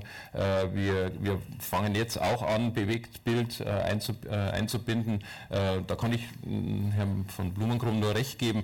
Die Fernsehformate funktionieren da gar nicht. die Leute wollen im Netz digital, wenn sie eine eine äh, Berichterstattung sehen, die aus mehreren äh, Stücken besteht, auch äh, so fast schon amateurhaftes sehen. Aber hauptsächlich ist es authentisch. Es gibt dann ähm, sogar von Google jetzt, glaube ich, ein, ähm, ein Tool, da kann man so richtig eintauchen in die Szenerie, 3D. Man kann richtig eintauchen und auch das würden wir gerne ausprobieren. Ich hoffe, da kommt es mal zu einer Zusammenarbeit demnächst. Ähm, einfach alles, äh, alles anbieten. Äh, gleichzeitig ist es so, dass wir natürlich ein Bezahlmodell aufgelegt haben. Das heißt, äh, wir möchten für die ganze Arbeit, die wir da leisten, und es ist locker die halbe Redaktion damit be befasst, da möchten wir auch den Gegenwert haben, weil wie gesagt, wir müssen überleben als Wirtschaftsunternehmer, das ist unser Auftrag. Können Sie uns da ein bisschen erklären, wie ist Stand der Dinge? Wie viel ja, Auflage im Printbereich haben Sie verloren? Wie viel konnten Sie vielleicht digital gewinnen? Und ja, funktioniert es im Moment? Also ich kann ein paar Beispiele sagen. Äh, wir haben, äh, also wir verlieren zwischen 1 bis 2 Prozent an Printauflage. In besseren Jahren 1 Prozent, in schlechteren 2 Prozent. Und dieses wegbrechende Geschäft haben wir vor Jahren schon in einer Strategie ähm, niedergelegt und gesagt, wir brauchen äh, andere, wir brauchen Ersatz dafür. Und momentan ist es so, dass wir in etwa 10 Prozent der Auflage in digitale Kunden umgewandelt haben, also E-Paper plus, plus Website plus Nachrichten-App das Ganze ist noch relativ jung, da sind auch noch viele Tester dabei. Ähm, das heißt, man muss dann sehen, ob alle da bei der Stange bleiben. Aber da sind wir fürs erste Mal ganz zufrieden. Ähm, auf der anderen Seite muss man sagen, äh, die Margen sind natürlich schrecklich. Äh, wenn wir, wenn wir ein relativ teures Zeitungsabo haben und wir sagen, okay, du kannst die Website dazu benutzen, dann haben wir uns mal mit einer Pricing-Agentur gestritten und die haben gesagt, ihr dürft da nur 99 Cent verlangen. Das haben wir jetzt auch gemacht. Ich mit Bauchschmerzen, andere haben gesagt, das müssen wir halt jetzt mal äh, einsetzen. Aber wenn Sie sich anschauen, was am Ende das an, an Umsätzen bringt, dann ist das ähm, äh, nicht zukunftsfähig. Das heißt, wir müssen wirklich äh, daran weiterarbeiten und den Wert der einzelnen Produkte äh, tatsächlich deutlich machen. Weil eine Website ist aus meiner Sicht sowohl oberflächlicher als eine Zeitung, aber auch tiefgründiger. Sie können sich stundenlang damit befassen, wenn dort äh, gute journalistische Arbeit abgelegt ist. Und das, dieser Wert, der muss erst noch richtig vermittelt werden. Frau Pfapp, Sie haben vorhin gesagt, wie äh, hoch das Vertrauen auch in die Nachrichten ist bei ARD und ZDF. Ich muss auch mal sagen, ich glaube... Auch in die Zeitungen. Richtig, aber genau jetzt spreche ich gerade mit Ihnen und äh, wenn man sieht, die Tagesschau um 20 Uhr, da werden pro Tag im Schnitt 9 Millionen Menschen erreicht. Äh, das ist ja schon ganz schön ordentlich, da müssen andere noch lange häkeln. Ähm, aber wie bekommen Sie oder wie gelingt die Transformation ins Digitale? Also wie können Sie dieses hohe Vertrauen in Ihre Nachrichtenformate aus dem Linearen ins Digitale rüberziehen? Das ist sicherlich eine Herausforderung, aber wir arbeiten ja auch schon eine ganze Weile daran. Also zum einen tatsächlich die, nochmal die Bestätigung, selbst die lineare Tagesschau, also 20 Uhr, ähm, ist gerade in den letzten Monaten bei den Jüngeren auch zu, zu über 12 Prozent ähm, gesehen worden, ähm, was ich schon auch erstaunlich fast finde. Aber tagesschau.de, natürlich die ähm, auch mal umstrittene App, sind ähm, Möglichkeiten, ähm, in, das, äh, in den digitalen Wandel einzusteigen. Und es sind nicht nur Möglichkeiten, sondern es sind zwingende Notwendigkeiten, um tatsächlich die Angebote dorthin zu bringen, die Inhalte dorthin zu bringen, wo sie dann eben auch angenommen werden können, je nach dem Mediennutzungsverhalten. Jetzt ist die zum Beispiel die neue BR24-App natürlich ein tolles Beispiel, aber insgesamt hängt die Online-Reichweite bei, den, bei, den, bei der ARD noch hinterher. Gibt es da eine große Strategie eigentlich für das große Ganze, für dieses riesige Medienhaus? Also ein Medienhaus sind wir ja nicht, sondern viele, viele einzelne. Aber es gibt natürlich ähm, digitale Strategien und Überlegungen, wie man vorankommt. Das eine sind solche neuen Formate oder Nutzungsanwendungen wie Apps. Aber vor allem müssen wir ähm, ganz maßgeblich an der Usability unserer Mediatheken arbeiten. Ähm, ich glaube, dass ähm, solche Angebote wie Netflix und Co. vor allem deswegen auch so attraktiv sind, weil sie so einfach sind. Sie sind so unglaublich einfach. Und wir haben zwar einen tollen ähm, europaweiten Standard mit HBBTV geschaffen, der uns auch ermöglicht, unsere Mediatheken sozusagen unmittelbar im Fernseher abrufbar zu machen. Auf der anderen Seite ist es aber nicht so gut nutzbar. Und ich glaube, der, gerade der jüngere Nutzer verlangt einfach, erwartet einfach, dass ich mich frei bewegen kann, ähm, das unkompliziert ist, ich mit guten Metadaten arbeite und so weiter. Und da, glaube ich, ähm, müssen wir unbedingt ähm, investieren in die sogenannte Usability der unserer Angebote und natürlich auch eine Ausweitung ähm, der Abrufbarkeit der Angebote. Auch das eine Erwartungshaltung des Nutzers, dass er im Grunde genommen der Beitragszahler eben alles, was er einmal, was einmal mit Beiträgen produziert worden ist, auch dann möglichst unbeschränkt für den Nutzer zur Verfügung steht. Da stehen halt dann auf der anderen Seite ein paar Interessen, wie unter anderem die der äh, Autoren, Produzenten oder auch mancher Konkurrenz, die eben dann in einen entsprechenden Ausgleich gebracht werden müssen. Stichwort Tagesschau-App, aber da ist momentan eher Friede, oder wie ist Stand der Dinge aus Verlegersicht, Herr Saurer? Interessiert mich nicht besonders die Tagesschau-App, ehrlich gesagt. Das Thema ist längst durch ja. und ähm, ähm, wir als regionales Medienhaus, ähm, wir schauen vor allem auch auf die regionalen äh, Inhalte, die uns ja auch unverzichtbar machen, wie ich hoffe. Ähm, das Thema Tagesschau-App, das war mal vor ein paar Jahren interessant. Ich finde auch, dass es ein Stück weit äh, zu sehr äh, schreiberisch war, angelegt war. Aber aktuell, glaube ich, gibt es andere Themen. Vielleicht darf ich da gerade noch dazu sagen, ich halte es auch für ganz wichtig, das zu sagen, dass das eigentlich ein, ein etwas ist aus einer vergangenen Zeit. Wir kooperieren ja an ganz, ganz vielen Stellen, also zum Beispiel auch mit der FAZ-Net, ähm, die ähm, Tagesschau in 100 Sekunden. Und ich glaube, wir haben in der ARD an die 50 Kooperationen mit Verlagen in der unterschiedlichsten Art, sei es Recherchekooperationen, sei es Veranstaltungskooperationen, ähm, sei es Verlinkungen und so weiter. Ich glaube, das ist das Wichtige für die Zukunft, zusammenzuarbeiten frage ich gleich die andere Seite. Wie sind da Ihre Erfahrungen?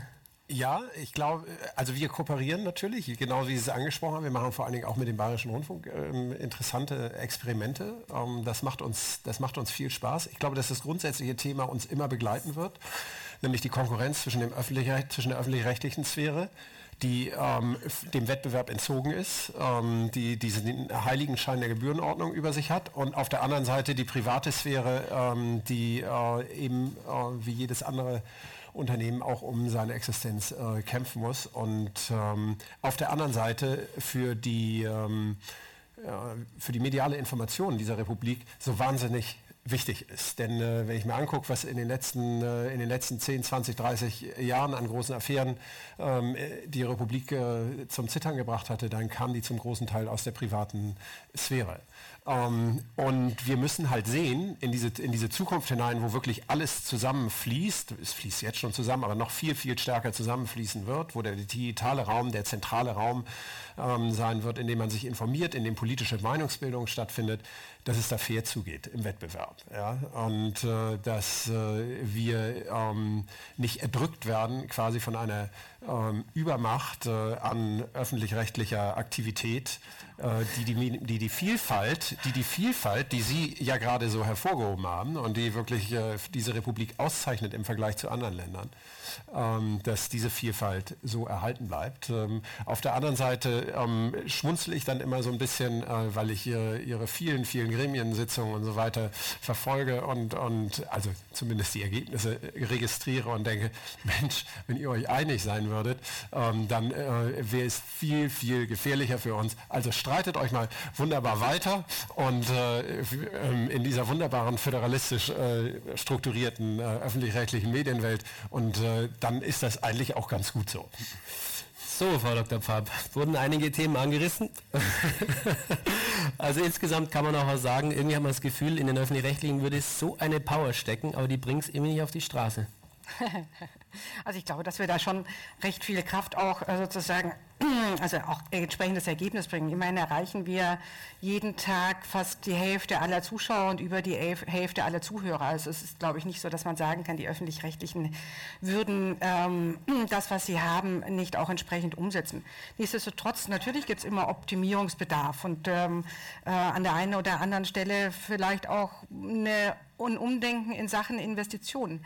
Aber ich wollte, tut mir leid. Selbstverständlich, da gerade noch antworten. Ähm, ich mache das eigentlich relativ ungern, weil ich finde, dass dieser Kampf irgendwie eigentlich schon so was Überholtes hat. Aber manchmal muss es dann doch sein, noch so ein paar Dinge einfach hinzuweisen. Also ich hatte vorhin schon mal diese Reuters-Studie erwähnt. Ähm, was ich vorhin noch nicht sagte, war, dass ein Ergebnis der Studie war, dass dort das Vertrauen in Medien am größten ist, wo es einen starken öffentlich-rechtlichen Rundfunk gibt. Also insofern glaube ich, dass alle Medien insgesamt davon profitieren, auch ähm, die Printmedien. Und was ich aber auch noch sehr bemerkenswert fand, die, was abgefragt wurde, war die Bereitschaft ähm, zum Zahlen für Nachrichtenangebote. Und äh, es war nicht etwa so, dass die, die Bereitschaft äh, dort am niedrigsten gewesen wäre, wo es einen starken öffentlich-rechtlichen Rundfunk gibt, sondern es hat einfach überhaupt keine Kausalität. Also die, die geringste Bereitschaft besteht in den USA für äh, Newsangebote zu zahlen. Und dann ähm, es wird immer behauptet, wir würden Angebote der privaten Seite verdrängen oder schwierig machen.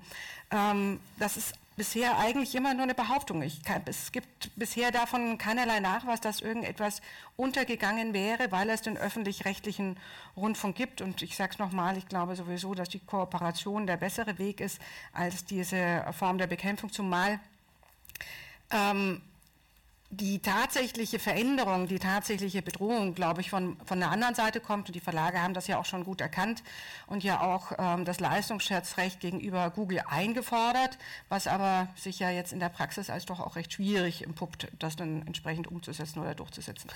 Aber ein Punkt wird noch angesprochen, die sogenannte finanzielle Übermacht. Ja.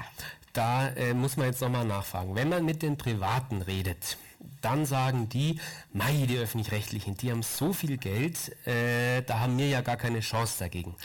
Redet man mit äh, den Öffentlich-Rechtlichen, dann sagen die, mei, wir haben kein Geld, weil wir leben seit oder müssen seit 2009 mit eingefrorenen Etats arbeiten, die Kosten steigen.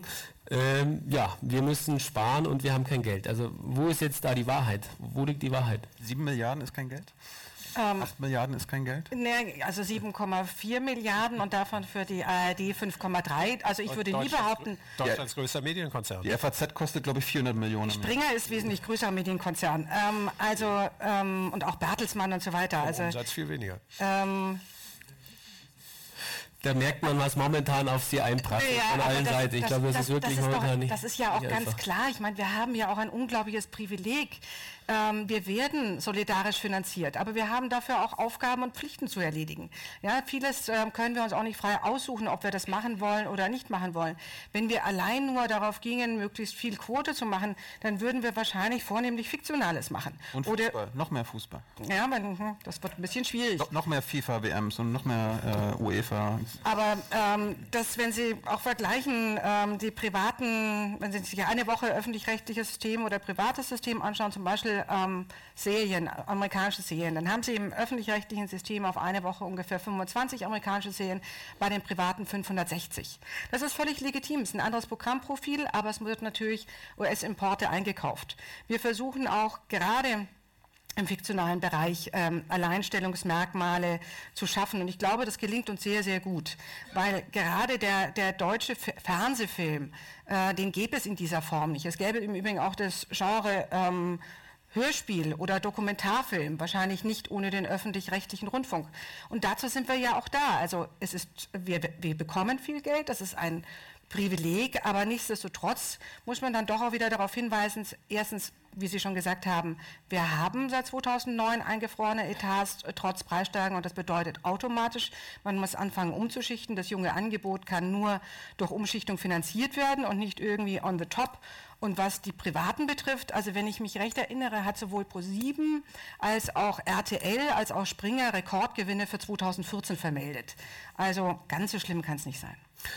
Jetzt wollen wir trotzdem noch mal ganz kurz fragen, haben Sie wirklich mehr Geld oder ich meine, die Mehreinnahmen, die liegen doch auf berühmten Sperrkonten oder wir wie haben, ist der Stand der Dinge? Wir haben nicht mehr Geld, wir haben ein fest von der KIF ge, äh, genehmigten Etat seit 2009, ist das der gleiche und die Mehrerträge sind keine Einnahmen bei uns, sondern, äh, danke nochmal für den Hinweis, die liegen auf einem Sperrkonto und ähm, die Zinsen dafür laufen auch an und was damit ähm, passieren soll, das hat die Politik zu entscheiden. An äh, Empfehlungen von den verschiedensten Seiten, was man damit machen könnte, mangelt es ja nicht. Jetzt sitzt ja hier ein bisschen Politik. Was wäre denn Ihr Vorschlag? Wo wäre denn diese, ja, sind doch einige Millionen, die sich da angehäuft haben, wo wären die denn gut aufgehoben? Es sind sogar ein paar, bisschen mehr als einige Millionen. Ähm, also ich glaube, sie wären tatsächlich sehr gut aufgehoben. Ähm, das, was ja auch das oberste Ziel der Politik ist, Beitragsstabilität, also eben keine, ähm, keine Notwendigkeit einer Beitragsanpassung nach oben. Es ist auch, ich fand das auch eine sehr gute Entscheidung ähm, mit den mit, mit, mit den äh, Überleg die Überlegungen noch ein bisschen zurückzustellen. Sollen wir damit vielleicht ähm, ähm, Werbung und Sponsoring zurückfahren? Sollen wir vielleicht ähm, aufhören damit? Mit was genau aufhören? Werbung, Werbung und Sponsoring. Ähm, wie gesagt, Entscheidung der, dann letztendlich der Politik, bloß es muss halt eben überlegt werden, was kostet das, was zu welchen Einnahmenverlusten würde das führen und ist es das wert? Und ich bin ganz froh darüber, dass man einfach jetzt auch noch abwartet, ähm, die, die wirklich valide Evaluierung und dann sagt, okay, wir entscheiden, was wir mit diesem Beitrag machen, mit diesen mehr Erträgen, ähm, wem sie sozusagen zugute fließen sollen. Man könnte aber auch sagen, sie könnten dem Beitragszahler nochmal ähm, zugutekommen. Aber vor allem ist wichtig zu sehen, dass man hundertprozentig valide Zahlen hat. Und wir haben jetzt erst äh, von 2013 und 2014 die äh, wirklich validen Zahlen ähm, ja, also wir halten fest, nicht mehr Geld. Die Etats sind seit 2009 eingefroren. Man muss sparen. Und wenn ich mir was wünschen dürfte, ja, genau. natürlich würde ich, äh, würden wir uns wünschen, ähm, eine gewisse äh, maßvolle Erhöhung zu bekommen, weil wir ja wissen, also jetzt mal ganz ehrlich, ähm, auf der einen Seite überlegt die Politik, die, ähm, was für den Nutzer auch absolut begrüßenswert ist, zu sagen, die Sieben-Tage-Regelung muss weg. Ja? Ähm, das betrifft ja dann vor allem den fiktionalen Bereich, weil in den anderen Bereichen haben wir schon sehr, sehr weiteres Angebot. Aber gerade im fiktionalen Bereich bedeutet das einfach mehr Geld, das man ausgeben muss, um die Rechte einzukaufen. Und es ist nur fair, wenn dann entsprechend auch die Produzenten ähm, daran teilhaben. Das wird ganz sicher mehr kosten. Und ich kann auch jetzt schon sagen, aus den Verhandlungen, die wir mit den Produzenten führen, das wird mehr Geld kosten. Insofern fand ich das zum Beispiel auch einen ganz klugen Vorschlag der Produzentenallianz zu sagen, okay, dort sollte eigentlich die ARD bei der KEF einen entsprechenden Bedarf anmelden, weil man das voraus voraussehen kann, dass das so und so viel ähm, ungefähr ausmachen wird, um die Produzenten dann entsprechend äh, beteiligen zu können. Aber warum sollte Ihnen eigentlich das erspart bleiben, was jedes private Unternehmen in der digitalen Revolution macht? Es muss sich umbauen mhm. und es muss sich umstrukturieren. Es muss, wie die meisten privaten Medienunternehmen im Moment, mit stagnierenden Umsätzen leben, zum Teil sogar mit zurückgehenden Umsätzen. Und wie machen wir trotzdem guten Journalismus? Indem wir gucken, wie ähm, setzen wir die, unsere Talente, unsere besten Leute ähm, nicht nur in der, im gedruckten ein, sondern im digitalen und zum Teil vor der Kamera und so weiter und so weiter. Ja? Also warum soll Ihnen das eigentlich erspart bleiben? Warum heißt es, dafür brauchen wir jetzt einfach mehr Geld? Sie sind der größte, Sie sind der größte ähm, öffentlich-rechtliche Medienkonzern der Welt und der größte journalistische Konzern in Deutschland. Also mehr geht doch eigentlich nicht. Kann man sagen, weil das öffentlich-rechtliche System einfach historisch anders aufgestellt und gewachsen ist? Das wäre jetzt eine zu einfache Begründung. Ich will mich auch nicht auf die Bestands- und Entwicklungsgarantie des Bundesverfassungsgerichts zurückziehen. Die, man, die Karte kann man immer ziehen, aber ich fände die zu einfach. Ich finde den, den, den Einwurf hier ganz richtig. Ich, ich sage aber nochmal, es bleibt uns nicht erspart. Also wir sparen eine ganze Menge. Und wenn Sie die Pressemitteilung auch der einzelnen Häuser verfolgen, zu den jeweiligen ähm, Jahresabschlüssen, ähm, es sind Fehlbeträge da, die irgendwo dann natürlich ausgeglichen werden müssen. Und ähm, so Sachen, also wir haben die Mittelwelle eingestellt. Wir wären auch bereit gewesen, mehr Digitalkanäle aufzugeben. Ähm, da ist dann die politische Entscheidung gewesen, nein, das soll ähm, letztendlich nur ein Digitalkanal bei der ARD eingestellt werden. Ähm, wir fusionieren, wo wir kooperieren und fusionieren auch, wo es geht. Die, in manchen Bereichen, wenn man Orchester fusionieren will, gibt es die Leute, die sagen, aber das darf, dürft ihr auf gar keinen Fall tun, weil ihr seid auch gleichzeitig verpflichtet, die Kultur zu fördern. Es gibt viele einzelne kleine Beispiele für Sparmaßnahmen und es werden mehr werden. Bisher haben wir schlicht und ergreifend versucht, so stark wie möglich an der Struktur zu sparen und so wenig wie möglich im Programm, sodass es noch nicht so deutlich geworden ist. Aber ähm, an uns geht es nicht vorbei, ähm, der Spardruck. Und ähm, insofern, ja, ich finde das einen absolut berechtigten Einwurf. Und deswegen habe ich das auch ganz am Schluss gesagt, wenn ich es mir wünschen dürfte.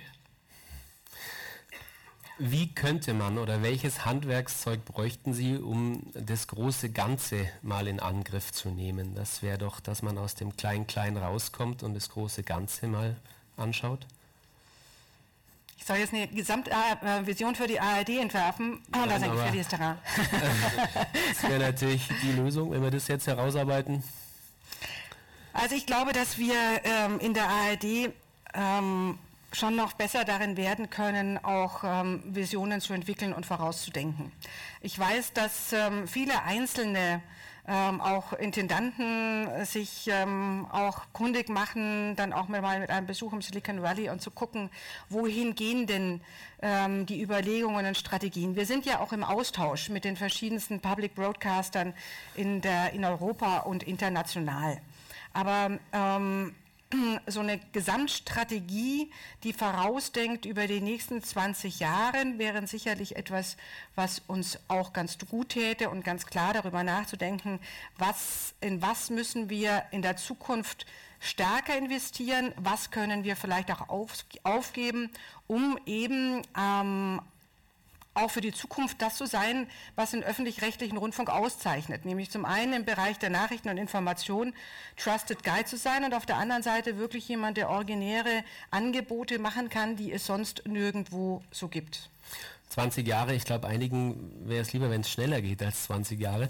Äh, nee, nee, ich meinte ja. vorausschauend okay. auf die nächsten 20 Jahre. Ich, ich meine, als Thilo Jung, bei Ihnen hat sich einiges angestaut, glaube ich. Nee, als, als, als, als junger Mensch denke ich mir einfach nur, warum macht ein das, das Logischste, wo man gar nicht kreativ für sein muss, wäre einfach nur, die öffentlich-rechtlichen Sender machen ein öffentlich-rechtliches Netflix, wo die letzten 60 Jahre öffentlich-rechtliche Produktion reinkommen. Und das, das müssten sie dann auch von der Politik fordern und nicht einfach nur sagen, ja, das muss die Politik entscheiden, das muss gefordert werden. Das ist, das ist unser Geld von, von uns allen, wir, wir, wir zahlen alle Gebühren, einfach, das ist das Einfachste von allen. Danke, so. danke, dass Sie das sagen, aber die Forderung gibt es ja laufend. Also ich glaube, heute Nachmittag ist ja an Herrn Scheuer auch wieder herangetragen worden. Ähm, ja. Einfach mal machen. So, und dann. Äh, das. Und dann, dann, wundere ich mich hier gerade, äh, dass hier über die Glaubwürdigkeit, äh, hier die, die Glaubwürdigkeit so gepriesen wird. Ich glaube, die Glaubwürdigkeit von, äh, von öffentlich-rechtlichen Medien war noch nie so schlecht wie in, den, wie in diesen Jahren. Brauchen wir eine Ukraine-Krise, wir brauchen Griechenland uns angucken. Das war noch nie ich will nicht sagen, dass die durchweg schlecht war, aber in der Bevölkerung ist die Glaubwürdigkeit doch massiv gesunken. Also da, da hilft es so jetzt nicht, keine, äh, hier die Studien herauszuholen und sagen, wir sind glaubwürdiger als, die, als, die, als Facebook und so weiter, wenn, wenn man ganz klar sieht, dass gerade in der Ukraine-Krise oder in Griechenland eine massive äh, falsche Berichterstattung äh, Jetzt wollen Sie noch kurz was drauf sagen, aber Sie also müssen auch langsam mehr lösen. Was, was, was Falsches und Glaubwürdig ist das alles nicht. Also ich meine, man kann Studien natürlich immer anzweifeln, aber deswegen habe ich gesagt, es gibt drei davon. Wir machen unsere internen auch noch.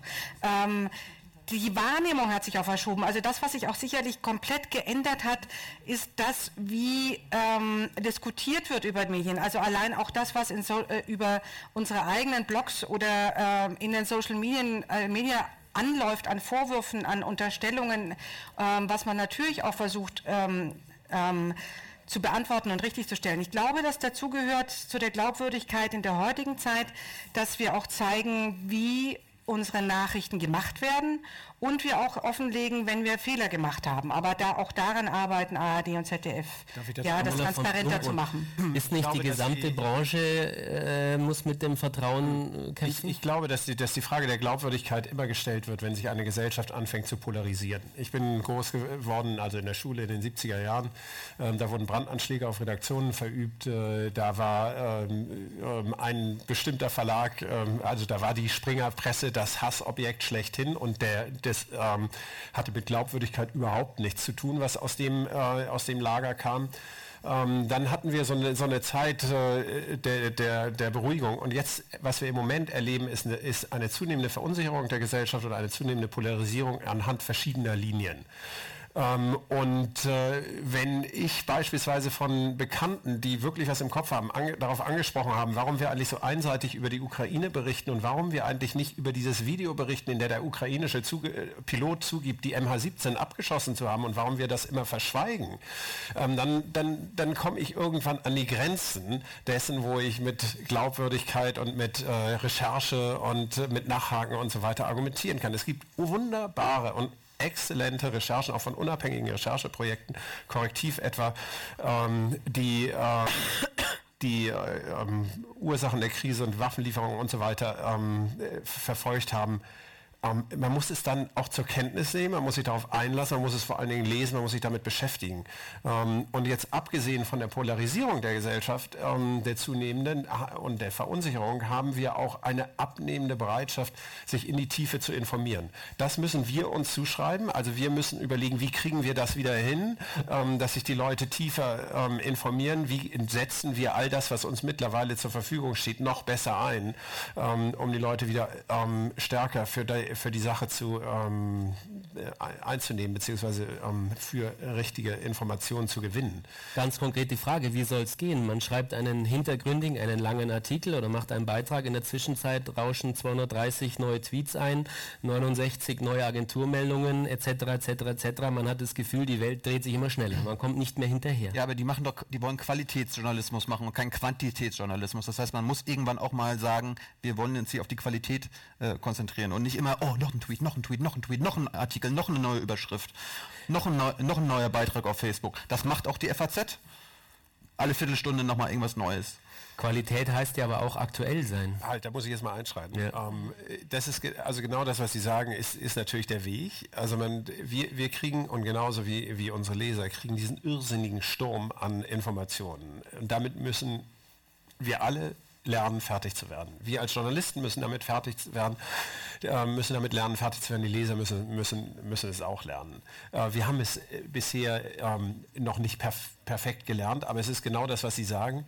Man muss sich zuweilen zurücklehnen oder häufiger zurücklehnen und überlegen, was bedeutet das Ganze jetzt eigentlich. Ähm, und statt sich eine Hatz hinzugeben, ähm, muss man in der Tat sehen, dass man die entsprechenden Leute hat, die Zusammenhänge herstellen, Analysen, analysieren, kommentieren und so weiter. Die Analysen und Kommentare auf der FAZ, auf, auf Faznet sind die meistgelesenen Stücke jetzt in dieser Zeit, weil das sind genau die Stücke, die jenseits des Staccatos der Nachrichten versuchen, eine Bedeutung oder eine Sinn- oder eine Erklärungsdimension zu eröffnen.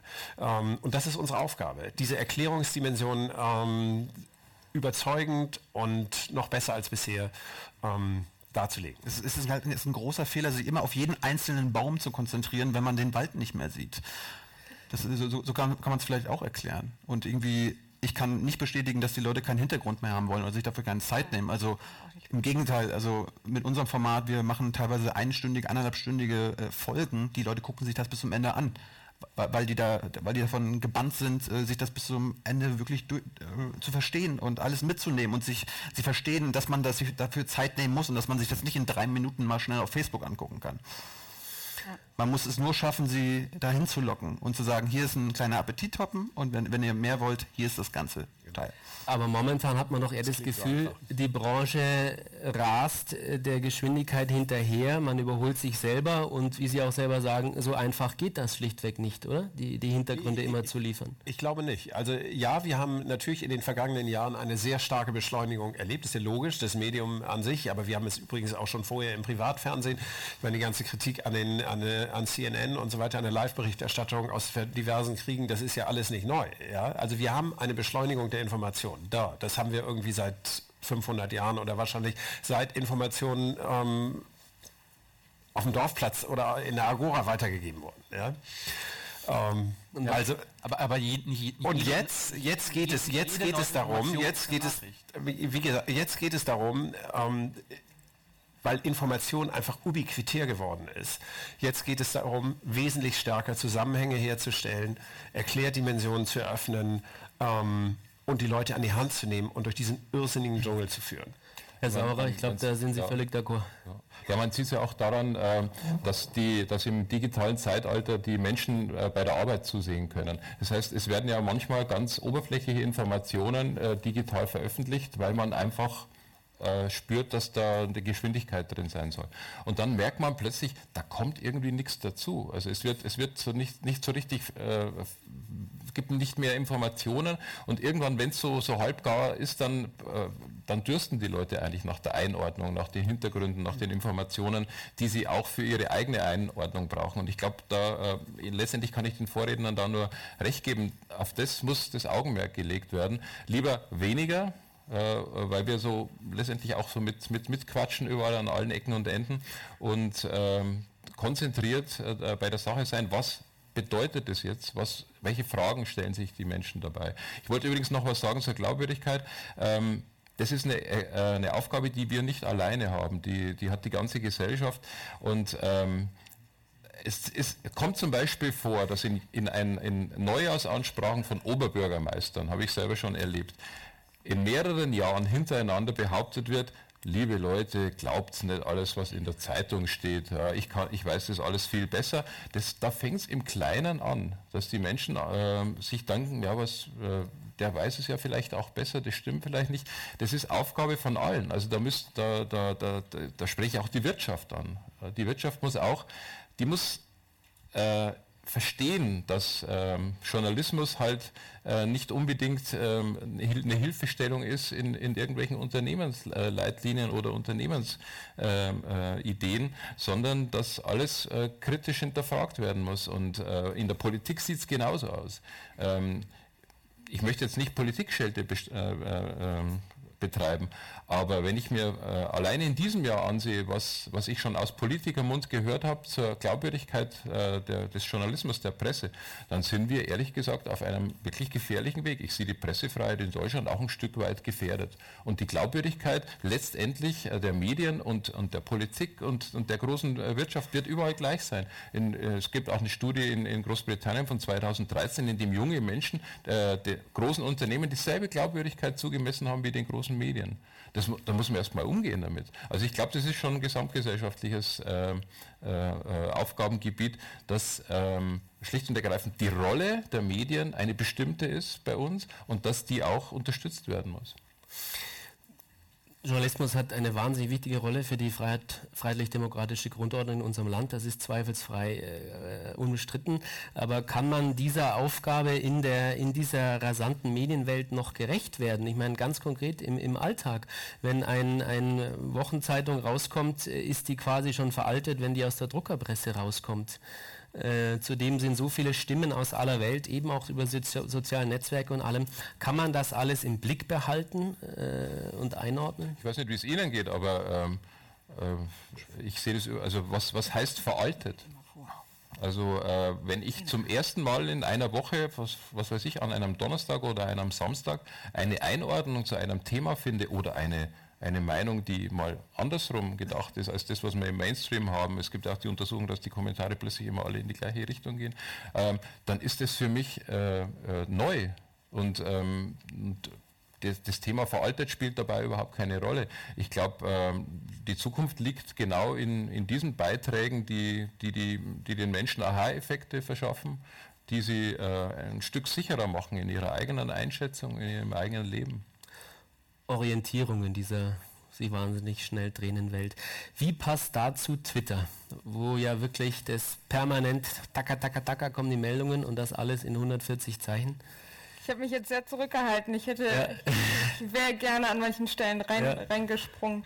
Ähm, ich will einen Schritt erstmal zurückgehen. Ähm, ich glaube, es geht, und das sehen wir natürlich auch an dem, an dem Nutzungsverhalten von Twitter selbst, ähm, ich glaube, es geht nicht darum, dass das Interesse an Qualitätsjournalismus verloren geht, sondern es geht darum, wie kann ein Medium äh, auf dieses veränderte Nutzungsverhalten eingehen. Das heißt, auch eine Verzahnung von Print, von Online, von Digital und wie kann ich eigentlich diese Kanäle nutzen, um an den Leser heranzutreten. Ähm, auf eine auf eine kreative Art und Weise, auf eine strategische Art und Weise. Das heißt, es reicht nicht aus, in einem, in einem Tweet, der nur 140 Zeichen hat, einen Link zu versetzen oder reinzusetzen und zu hoffen, ähm, dass der End-User, dass der, dass der Leser oder der, der Twitter-Nutzer am Ende ähm, auf diesen Link klickt, sondern es geht um den Kontext, den ich da schaffe.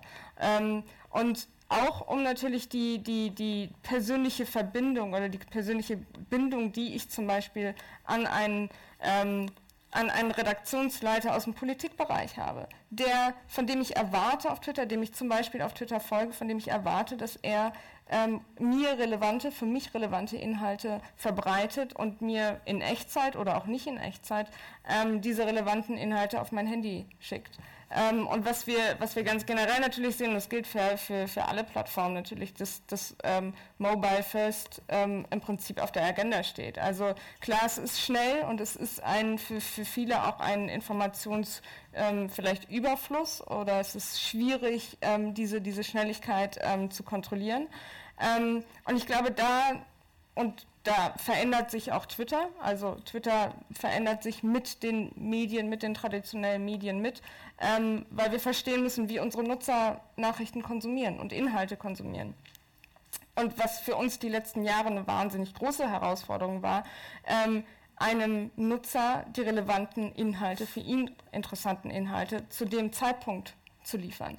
Das kann der Zeitpunkt jetzt sein, ähm, wenn ich jetzt mein Handy auf, äh, aufmache oder meine App aufmache. Das kann aber auch der Zeitpunkt in 10 Minuten oder in 20 Minuten sein, ähm, wo schon wieder wie viele hundert Tweets auch immer ähm, durch meine App durchgelaufen sind. Und da setzen wir gerade an, ähm, um zu verstehen, wie können wir die Inhalte, die von, von, von, von Medienhäusern kreiert werden, von, von Politikern, ähm, äh, verbreitet werden, wie können wir diese Inhalte zum richtigen Zeitpunkt ähm, auf die richtige Art und Weise dem Nutzer an die Hand geben. Das heißt, wie könnte so etwas funktionieren? Ja, ähm, Daten spielen da eigentlich keine große Rolle, sondern ähm, es geht darum zu verstehen oder zu gucken, ähm, das Nutzungsverhalten zu analysieren. Das heißt, ich melde mich noch nicht mal bei Twitter an, ich komme zu Twitter und ich sehe eigentlich nichts. Ich habe eine, eine, eine Webseite, twitter.com, und ich sehe nichts. Ähm, hinter dieser Wand passiert aber ganz viel. Da kann ich ganz vielen Nachrichten folgen. Das heißt, ähm, in den nächsten Monaten werden wir den Schritt machen, um genau die Inhalte, die von Medienhäusern, die von Politikern, von Sportlern etc. Ähm, kreiert werden, diese Inhalte schon vor dieser, vor dieser Hürde im Prinzip anzuzeigen, um die Nutzer davon zu begeistern, den Mehrwert zu zeigen, in Echtzeit Informationen konsumieren zu können.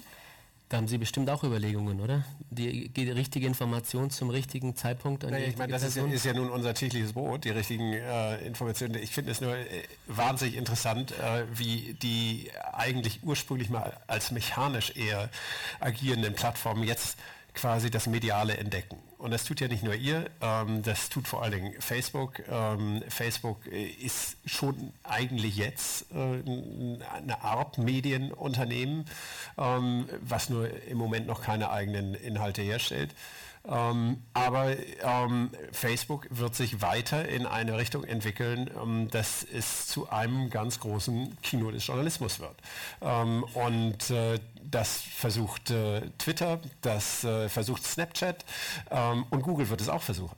Also insofern, und das sind auch nicht die ersten, die es versuchen, sondern Yahoo beispielsweise war immer schon sehr viel medialer als, äh, als äh, der Google-Konkurrent, hatten aber viel weniger Erfolg mit dieser Strategie. AOL ähm, hatte schon immer eine sehr, sehr starke äh, mediale Präsenz, äh, hat äh, dann vor einiger Zeit die Huffington Post äh, gekauft, um das noch zu verstärken. Ähm, also da gibt es, gibt es interessante internationale Konkurrenz von ähm, Unternehmen, die für uns wahnsinnig wichtig sind, weil wir sie bisher eigentlich als Distributionskanäle genutzt haben. Ähm, und jetzt müssen wir uns überlegen, ob wir uns noch mehr auf euch einlassen ähm, und äh, richtig in diese Plattform hüpfen, um ähm, dann ähm, eben Stücke zu schreiben, die oder Stücke herzustellen oder so zu konfigurieren, die dann direkt ähm, auf den Plattformen abrufbar sind. Ja, Was, äh, wo, ja. wo ihr diesen, noch diesen wahnsinnig wunderbaren technologischen Vorteil habt, ihr habt einfach viel, viel mehr Programmierer als wir und schafft es, dass die Inhalte wunderbar ähm, schneller ähm, auf äh, dem Smartphone erscheinen als unsere eigenen Seiten. Unsere eigenen ähm, äh, Smartphone-Angebote sind leider ähm, in der Regel zu langsam, weil wir sie versuchen zu schön zu machen. Aber weil Sie Facebook angesprochen haben, Instant Articles, ähm, also dass die Verlage direkt ihre, ihre Informationen dort äh, veröffentlichen, äh, wie sehen Sie sowas? Ist es nicht eine Gefahr, die eigenen Plattformen kaputt zu machen? Ja, natürlich, es ist, es, es, ist im Prinzip der Tanz mit dem Teufel, ist ja klar. Ähm, aber das, der Tanz mit dem Teufel, ähm, den gibt es äh, seit die digitale Revolution in Gang gekommen ist. Ähm, Und äh, in der Tat ist es so, wie, je mehr Unternehmen sich, je mehr Medien sich darauf einlassen, ähm, auf Facebook direkt, direkt zu posten, umso interessanter wird diese Plattform als Medienplattform. Ja? Und umso gefährlicher wird sie sozusagen für uns. Ähm, warum wird sie gefährlich für uns? Ich glaube, dass Glaubwürdigkeit ganz besonders auch etwas mit Marke zu tun hat. Ich kann Glaubwürdigkeit äh, besonders über eine Marke schaffen, die über Jahre sich eine gewisse Qualität erarbeitet hat. Und das, was uns weniger gelingt als vorher, ist diesen Markenzusammenhang auf einer Plattform wie Facebook äh, herzustellen. Da schneien eben äh, oder segeln eben die Artikel und die Verschwörungstheorien und die Posts der Freunde an einem vorbei wie die Herbstblätter im Wind. Ähm, und äh, ich weiß nicht, von welchem Baum die kommen. Ja, also das, die, äh, ich habe plötzlich eine, eine, eine, sauber recherchierte oder sozusagen sehr sogar in wochenlanger Arbeit ähm, äh, erarbeitete Geschichte die ähm, formal genau den, äh, die, die, gleiche Darbietungsform hat wie ähm, wie irgendein Erguss eines Verschwörungstheoretikers. Man verkauft sich unter Wert. Tino Jung muss gleich los, äh, aber ich habe drei, zwei, drei dringende Fragen noch an Sie. Ähm, ja, Sie wissen, es ist schwer. Wie viel? Ja, ähm, Sie haben zum Beispiel mitgemacht bei den Krautreportern. Äh, Sie sind von einem, vor einem Jahr gestartet. Ein, ein ähm, ja, tolle Idee, ähm, qualitativen Journalismus äh, äh, mit Crowdfunding zu finanzieren. Die Idee war gut, ja. Die Idee war gut. Äh, wie fällt Ihr Fazit aus nach einem Jahr offensichtlich nicht so gut? Ja, dass die Idee ganz gut war, aber die Umsetzung meilenweit dahinter war. Und es lag unter anderem natürlich auch daran, dass wir Autoren, dass uns was anderes versprochen wurde, als am Ende rausgekommen ist, dass wir mehr Einfluss haben würden, dass es eine Genossenschaft von Anfang an geben würde und so weiter und so fort. Äh, das war nicht der Fall und dementsprechend ja, bin ich gespannt, ob das jetzt noch ein zweites Jahr geben wird. Aber so der eine Million zusammengesammelt, also ja, das ist doch ordentlich. Ja, ich weiß auch nicht, wo das Geld jetzt genau hingegangen ist. Also das wissen wir Autoren selbst nicht. Also da wurde, das wurde in Technik gesteckt, die, die nicht in Technik hätte äh, gesteckt werden müssen. Und ich weiß nicht, also das ist auf jeden Fall nicht in, in unsere Autorentaschen gegangen. Also Crowdfunding insgesamt ist nicht gestorben, sondern vielleicht eher nur das Projekt Crowdreporter? Es sieht danach aus, ja. Also das Crowdfunding an sich funktioniert super. Ich meine, wir machen für unser, für unser Format, für mein Format an sich, äh, wir machen jetzt kein Crowdfunding mehr. Wir haben mehrere Crowdfundings gemacht. Übrigens äh, schon zweimal. Letztes Jahr sind wir nach, mit Euro, nach Europa 16.000 Euro gesammelt. Da wollten wir auch mit der FAZ zusammenarbeiten. Da hat der Herr Blumkron gesagt, nee. Danach haben wir dann einen Grimme Online-Preis dafür bekommen. Es ist schade, ja. Ähm, nee, aber das Crowdfunding, das Crowdfunding an sich ist nicht tot, sondern äh, wir sind jetzt auf Spenden umgegangen, weil die ARD, weil die öffentlich-rechtlichen nicht mit uns zusammenarbeiten möchten, weil andere äh, Medienportale auch nicht mit uns zusammenarbeiten möchten, dass wir jetzt auf Spenden äh, angewiesen sind und das läuft ganz gut. Ihr aktuelles Projekt, wie schaut es aus und, und können Sie davon leben? Ja, wir, wir, wir veröffentlichen die Jungen Naiv Folgen, die Interviews immer noch auf Crowdreporter. Dafür verdienen wir immer noch ein bisschen Geld. Das sind 500 Euro für zwei Personen. Das davon, davon Im, im, im Tag, in der Stunde? Nee, pro Beitrag. Pro Beitrag. Davon kann keiner leben. Und dann arbeiten wir halt jetzt noch in der BBK, die Bundespressekonferenz, das äh, entwickelt sich gerade zum Kultformat. Und dadurch äh, werden gerade Spenden generiert. Ich weiß auch nicht, warum die Leute das so gut, äh, so sehr mögen, aber das, das mögen sie und da äh, geht jetzt gerade Geld rein. Aber das verschlafen die anderen, die anderen äh, äh, Player, mit denen man gerne zusammenarbeiten möchte, voll und ganz. Ja, manchmal ist es leichter, komplett neu zu starten, wie bestehende Strukturen umzubauen. Aber erzählen Sie doch mal kurz was zu dem Projekt äh, aus der Bundespressekonferenz, dass die Leute da mehr erfahren, jung und naiv. Ja, wir berichten einfach nur aus der Bundespressekonferenz und filmen das und äh, nebenbei stelle ich noch ein paar äh, Fragen an die Bundesregierung. Ja.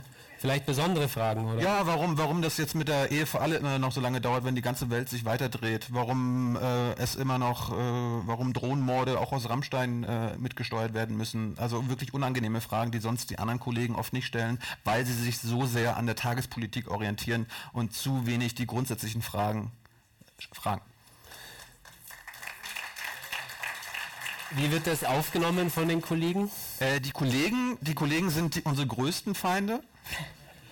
Die Regierung hat sich mittlerweile an uns gewöhnt und äh, die Öffentlichkeit, die, die Öffentlichkeit äh, wächst immer mehr. Wir haben letzt, wir hatten vor zwei Wochen eine Reichweite von 5 Millionen Menschen. Also äh, es, es wird immer mehr. Was sagt Steffen Seibert? Am besten gar nichts mehr. Also er antwortet nach bestem Wissen und Gewissen und dem hat er dann auch nichts hinzuzufügen. Also Sie ja, gehen wirklich komplett neue Wege. Ähm ja, ich meine, wir wollen, wir wollen darstellen, wie die Bundesregierung informiert. Wir wollen nicht mehr wie andere Kollegen da sitzen und einfach uns Zitate abholen, damit wir die in einen Beitrag äh, einbauen können. Wir wollen zeigen, wie die Bundesregierung informiert, wie sie argumentiert und wie sie oft auch fehlinformiert. Was glauben Sie, warum Sie haben vorhin mehrfach gesagt, dass Sie bei den großen Medienunternehmen auch Anstalten irgendwie nicht durchgekommen sind? Sie waren auch ja, ich mein, ich mein, RBB äh, auch, ja? Unser Format ist ein absolut öffentlich-rechtliches Format. Wir machen nichts, das ist das, ist, das, ist das öffentlich-rechtlichste, was es wahrscheinlich gibt und wir sind bisher immer nur bei Privatsendern gelandet. Das, das finde das find ich halt auch kurios, obwohl wir schon mit mehreren Anstalten natürlich geredet haben. Anderes spannendes Projekt, ähm, was ich noch fragen wollte, Sie waren bei StudiVZ am Anfang oh dabei, ähm, das sogenannte, das, das deutsche Facebook, ja, das ist ja auch damals groß gestartet. Ja. Ähm, warum ist es gescheitert?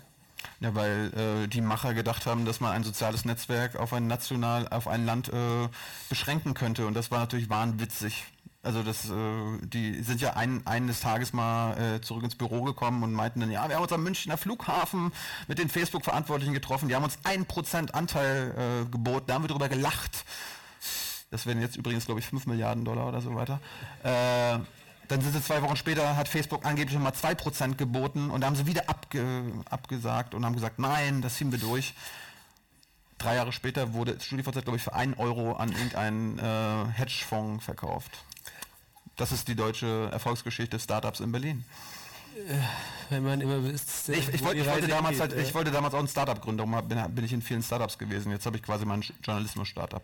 Haben Sie ja jetzt, genau. Ja. Wo sind Sie in fünf Jahren? Weiß ich nicht. Ich, möcht, ich, möcht, ich möchte gerne 2017 das äh, Kanzlerduell mitmoderieren. Das ist doch ordentlich. Stefan Rabe ist jetzt raus. Genau. Ja. Wäre auf jeden Fall erfrischend. Ja. ja. Vielleicht kann der Bayerische Rundfunk da irgendwas machen oder so.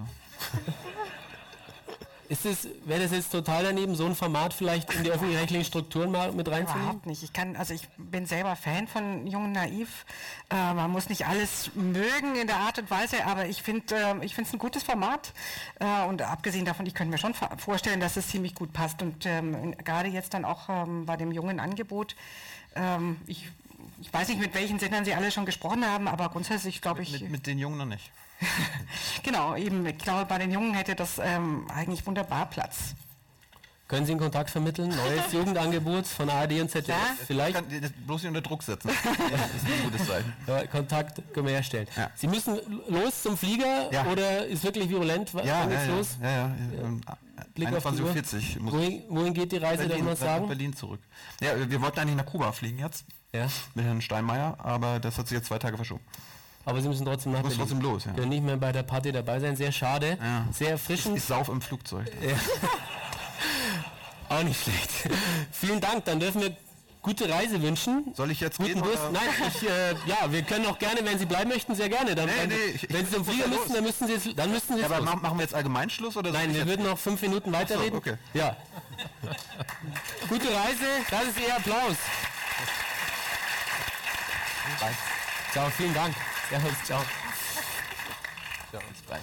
Also, sehr erfrischend. Vielleicht abschließend nochmal die Frage, äh, wie bewerten Sie das als Twitter? Es ist ja doch noch oftmals ein Klein-Klein, ein Gegeneinander äh, so im, im, im Medienmarkt. Äh, das sieht Twitter entspannt äh, aus San Francisco zu, oder? Was heißt entspannt? Ähm, wir gucken nicht zu, sondern wir arbeiten im Prinzip mit allen zusammen. Also wir arbeiten mit den ähm, mit den äh, Zeitungsverlagen zusammen, wir arbeiten mit den TV-Sendern zusammen, ähm, um auf der einen Seite ähm, Wege zu zeigen, an den Nutzer, an den Leser, an den Zuschauer ähm, stärker heranzutreten, da eine Bindung zu schaffen, ähm, und zwar auf den mobilen Geräten stattzufinden. Das heißt, auch als Sender, wenn ich vielleicht ähm, einen, einen Fernsehfilm äh, äh, bekannt machen möchte, dann geht das klar über die klassischen Wege, aber es geht natürlich auch über die sozialen Netzwerke. Und ähm, das ist unsere, das ist zumindest meine in unserem Team die Aufgabe, ähm, genau diese Möglichkeiten aufzuzeigen. Und ähm, das ist kein Gegeneinander, würde ich sagen, sondern es ist eher ein Lernen voneinander und äh, zu gucken, jeder in den unterschiedlichen Bereichen hat ähnliche Herausforderungen, mit denen er klarkommen muss. Ähm, aber ich glaube, dieser, der, der, das Verständnis, dass sich die, der Medien oder das Konsumverhalten komplett verändert und vielleicht auch schneller verändert als die Strukturen, in denen man arbeitet. Ähm, da wollen wir im Prinzip natürlich dabei unterstützen, Wege aufzeigen, vielleicht auch sogar immer, es wird immer von dem Blick in die USA gesprochen, aber natürlich sind da Medienhäuser schon etwas